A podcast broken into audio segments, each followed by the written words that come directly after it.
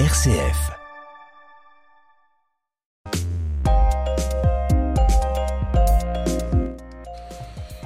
Pour cette émission vraiment exceptionnelle, Bernard et Joël sont absents, ils sont partis quelque part dans l'espace. C'est moi, Gaëtan, qui les remplace. Heureusement, je suis assisté de Timothée, 15 ans, et d'Eliott, 10 ans. Timothée et Elliot, bonjour. Bonjour. Bonjour. Mais Bernard et Joël étaient malheureusement indisponibles aujourd'hui. Exceptionnellement, ils se sont fait remplacer au pied levé par un invité prestigieux, Albert Einstein lui-même. Aussi incroyable que cela puisse paraître, Monsieur Einstein, bonjour. Guten Tag, bonjour, Herr Gaëtan, bonjour les enfants. Et nous allons, si vous le permettez, profiter de votre présence pour vous poser quelques questions, professeur. Mais très volontiers, si la fumée et ma pipe ne vous dérange pas trop. Mais je préfère que vous m'appeliez simplement Albert. Vas-y, Elliot, pose ta question. Albert, étiez-vous bon élève en classe? J'étais très bon en maths, mais j'étais indiscipliné, insolent avec les professeurs. Je ne faisais aucun effort quand ça ne m'intéressait pas. J'aimais aussi beaucoup la musique. J'ai joué des sonates des Mozart sur mon violon à l'âge des 13 ans. Timothée?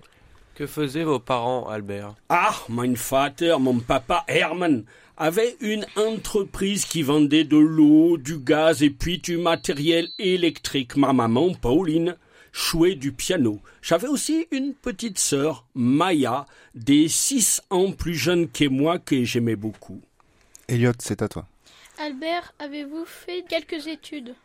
Alors, j'ai passé mon bac en septembre 1896. Je suis rentré dans une grande école en Suisse, le Polytechnicum des Zurich, où je suis resté quatre années afin d'obtenir mon diplôme d'ingénieur.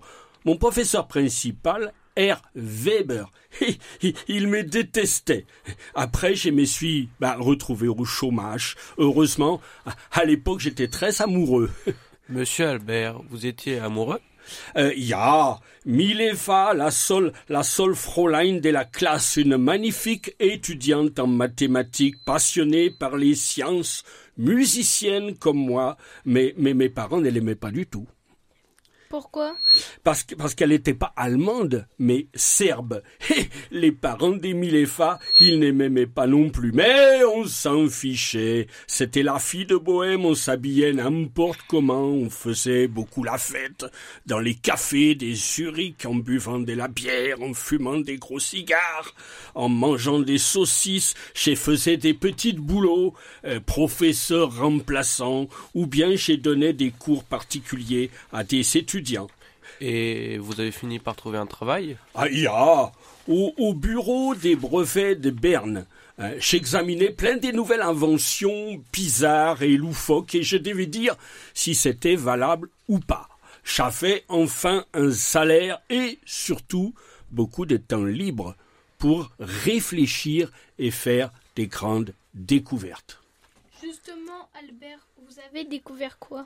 En 1905, j'avais 26 ans, j'ai publié trois articles dans la revue allemande Annalen des Physik, les annales de la physique. Les premiers articles concernaient les tout petits mouvements qui agitent les molécules dans ton bol de chocolat chaud, Elliot, par exemple. Le mouvement brownien. Les deuxièmes articles, c'était sur la physique quantique. Ça doit être incompréhensible pour nous. Non, c'est très simple. J'ai démontré que la lumière, elle est faite des quantas, des tout petits grains d'énergie. Quand la lumière, elle éclaire un panneau solaire pour produire de l'électricité, la lumière ne caresse pas les panneaux en continu pour donner de l'énergie.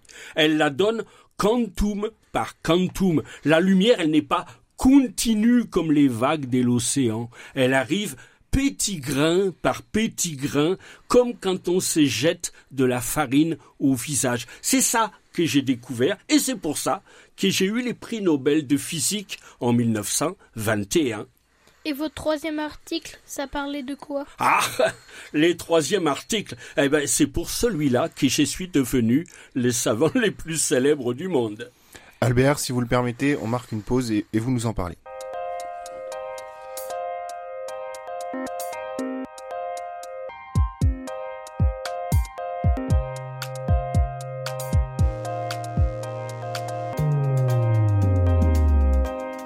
Monsieur Einstein, vous alliez nous parler de la théorie de la relativité. Et ah, c'est une découverte importante, essentielle et fondamentale. Donc c'est forcément simple. Imagine Elliot. Tu es dans un train qui roule à 100 km heure et tu cours vers l'avant du train à 10 km heure. Quelle est ta vitesse totale? 100 plus 10, ça fait 110 km à l'heure. Wunderbar. Maintenant, j'évole en fusée à 200 000 km par seconde. J'allume les phares de la fusée, la vitesse de la lumière est de 300 000 km par seconde. Quelle vitesse de la lumière mesure un passant qui me regarde passer? 300 000 plus 200 000, ça fait 500 000 km par seconde. Non, pas du tout. La vitesse de la lumière, elle est toujours la même qu'on la mesure d'un endroit ou d'un autre, qu'on bouge ou pas. Elle n'augmente jamais, elle ne diminue jamais, hein, dans le vide, hein, j'entends. La règle qui marche pour toutes les vitesses ne marche plus du tout pour la lumière. Et pourquoi? Ah bah c'est comme ça. La vitesse, comme disent les contrôleurs de la SNCF, c'est de la distance divisée par du temps. Pour que la vitesse de la lumière soit toujours la même, il suffit de faire varier les dimensions, la longueur, la hauteur, la largeur, et puis le temps et la masse aussi. Mais les objets gardent toujours la même dimension et la pendule mesure toujours le même temps. Euh, Nine, c'est une erreur. Évidemment, dans la vie de tous les jours, on ne remarque rien. Euh, dans le train, mon sandwich ne semble pas rétrécir, ni ma montre ralentir, parce qu'il faut une vitesse colossale pour que ça devienne perceptible. En fait, tout change, rien n'est fixe, rien n'a une fois pour toutes les mêmes dimensions, la même durée ou la même masse. Tout dépend de où on est et si on bouge, tout est relatif. C'est pour ça que j'ai appelé ça la théorie de la relativité. C'est ça la théorie de la relativité. Tout est relatif, le seul absolu, c'est la vitesse de la lumière, c'est bien ça? Alors pas seulement. J'ai ensuite montré que la gravité, la force qui agit sur tout, agit exactement comme une accélération. Ça, c'est plus compliqué. Nine, dans l'univers, tous les objets font comme la Terre. Ils attirent les choses qui passent près d'eux, même la lumière. Si la lumière d'une étoile passe près du Soleil, elle est attirée par le Soleil. Elle fait une petite crochet, un petit détour afin d'arriver jusqu'à nous. Il n'y a pas des lignes droites dans l'univers. C'est comme un peu sur une trampoline. hein. Rien n'est fixe, rien n'est droit jusqu'à l'infini. L'univers est courbé. C'est la relativité générale. D'avoir trouvé tout ça, vous devez être très fier et heureux. Euh, ya, c'était la gloire, mais aussi les débuts de mes ennuis. Pourquoi? Eh bien, j'étais revenu à Berlin, Berlin, pour diriger un grand institut des recherches. Mais Milefa n'a pas voulu me suivre. Elle trouvait que j'ai travaillé trop, que je ne m'occupais pas assez de nos deux enfants, de nos deux garçons, Hans Albert et Edouard. Et c'était vrai? Ah, la vérité, c'est que c'était tout à fait juste. Nous avons divorcé. Mais j'étais juif et pacifiste alors que l'Allemagne, elle devenait nazie et qu'elle voulait la guerre. C'est quoi être pacifisme Ah, très bonne question, Elliot. J'étais contre toutes les guerres. J'ai parcouru le monde en criant Refusez de faire votre service militaire, désobéissez à votre gouvernement. En vous envoyant à la guerre, vos dirigeants vous demandent de devenir des criminels.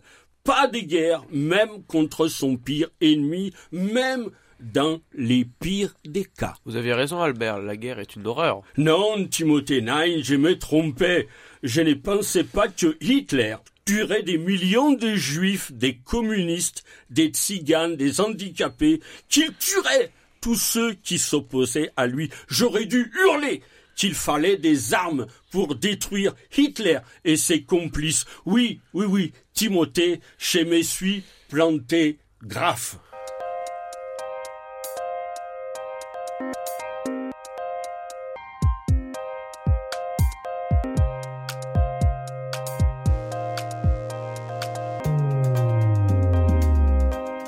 Pourtant, monsieur, Appelle-moi Albert. pourtant, Albert, on dit que vous êtes le père de la bombe atomique. Pour quelqu'un qui se dit pacifiste, Eh, ce n'est pas exact. C'est vrai que j'ai découvert la fameuse équation E égale MC2, MC carré. Ça veut dire quoi? Et ça veut dire que dans une quantité toute petite, petite, petite des matières, il y a une quantité colossale d'énergie. Et ça, c'est vrai que c'est les principes qui est à la base de la bombe atomique. Mais euh, entre ma formule mathématique et la fabrication d'une bombe, il faut des dizaines de physiciens qui ont travaillé plusieurs années, et puis beaucoup d'argent, et puis aussi de l'uranium, ou bien fabriquer du plutonium. donc vous n'êtes pour rien dans l'invention de la bombe atomique. Si, un peu quand même. À l'époque, beaucoup de mes amis physiciens et scientifiques juifs pensaient que Hitler allait posséder rapidement la bombe atomique et s'en servir pour réduire le monde en esclavage au service du Troisième Reich. Un de mes amis hongrois, Léo Szilard, m'a imploré, supplié de rédiger une lettre au président des États-Unis d'Amérique, Franklin Delano Roosevelt, pour le convaincre de fabriquer la bombe avant que Hitler la possède. Et bien sûr, vous avez rédigé et signé cette lettre. Ya, ya. Et c'est cette lettre des Zillard et moi qui a été à l'origine du projet Manhattan, qui a conduit plus tard, hélas, à la destruction d'Hiroshima et de Nagasaki. Si à l'époque, j'avais su qu'Hitler et ses bandits étaient engagés sur une voie de garage, qu'ils n'auraient jamais réussi à construire la bombe. Jamais! Vous m'entendez bien. Jamais je n'aurais l'effet les petits doigts. Malheureusement, on ne peut pas changer le cours de l'histoire. Après relati- relativité générale, quelle recherche avez-vous faite? Qu'auriez-vous aimé découvrir? Ah, pendant de très nombreuses années, j'ai caressé les rêves d'unifier les deux grandes forces de la physique, démontrer que la force électromagnétique et la force de la gravitation ne sont que deux modalités différentes d'une même force unique fondamentale. Ça, je ne l'ai pas découvert, mais vous, vous les enfants Timothée et Elliot, vous le découvrirez peut-être un jour. Notre émission touche hélas à sa fin. Nous sommes sur RCF, une radio chrétienne. Albert, une dernière question. Croyez-vous en Dieu? Alors, de toute ma vie, je n'ai jamais été un homme religieux. Mais la science ne peut être créée que par des gens imprégnés par l'aspiration vers la vérité et la compréhension. Or, la source de ces sentiments